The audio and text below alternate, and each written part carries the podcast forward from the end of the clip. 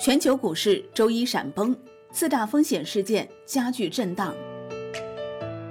香港万德通讯社报道，周一全球市场再度陷入恐慌，欧美股市大幅下挫，道指一度狂泻逾九百点，COMEX 期银一度暴跌逾百分之十，沪银主力合约跌停，跌幅百分之十，美油期货一度跌超百分之五。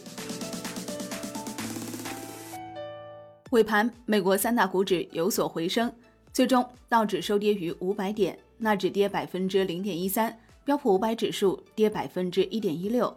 科技股尾盘拉升，苹果收涨逾百分之三，奈飞涨百分之三点七，特斯拉涨百分之一点六四。标普五百指数自二月以来首次录得连续第四日收跌。欧洲三大股指大幅收跌，德国 DAX 指数跌百分之四点三七。法国 C C 四零指数跌百分之三点七四，英国富时一百指数跌百分之三点三八，亚太股市多数收跌，韩国综合指数跌百分之零点九五，澳洲标普两百指数跌百分之零点七一，新西兰标普五零指数跌百分之零点八一，日本股市因节假日休市，国际油价全线下跌，Umax 原油期货收跌百分之三点六一，报三十九点八三美元每桶，创一周新低。布油收跌百分之三点三四，报四十二点二二美元每桶。COMEX 黄金期货收跌百分之二点二七，报一千九百一十七点五美元每盎司，创两个月以来新低。COMEX 白银期货收跌百分之八点六，报二十四点七九五美元每盎司。伦敦基本金属全线走低，美债收益率多数收跌。全球股市调整已经有一段时间，欧美股市已经连续收跌数日，展望后市。风险依旧存在，外围市场预计还将受到干扰。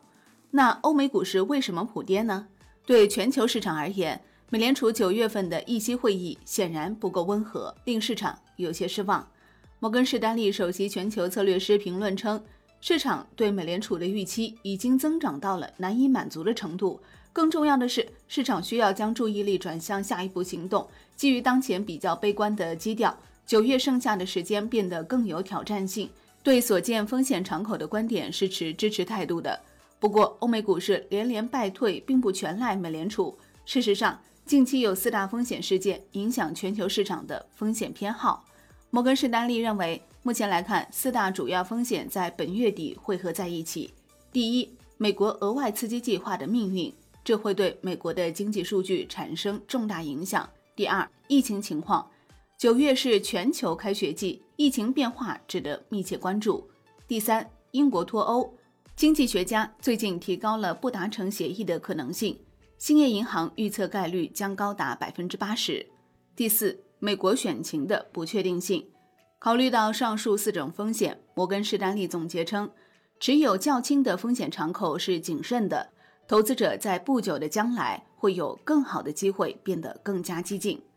然而，尽管上述事件增加了近期的不确定性，但摩根士丹利并不认为他们是重大的长期挑战。而二次财政刺激的影响可能是出人意料的，也就是如果它的失败引起市场的实质性反应，可能促使新的支持力量形成。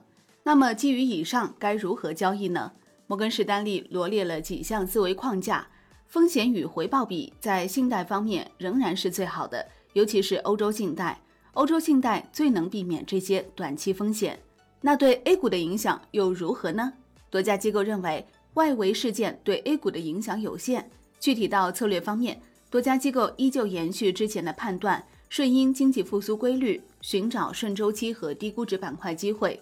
东兴证券策略周报称，A 股目前处于风格切换中，上周已经出现年末价值行情开启的重要信号。该机构称，回顾来看。今年下半年，金融和周期出现了五次大幅上涨，一日游。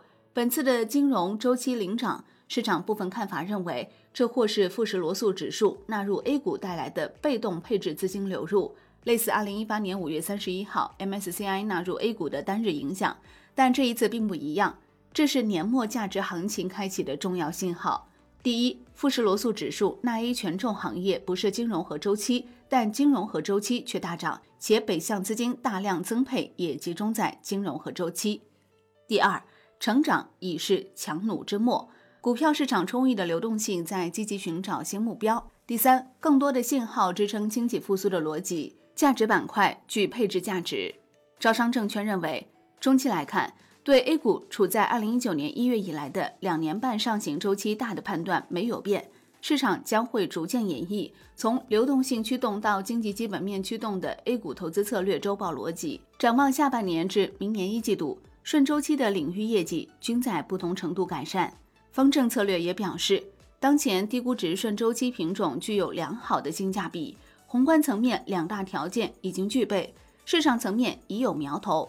在经济数据持续超预期的反复验证和催化下，有望迎来主升浪。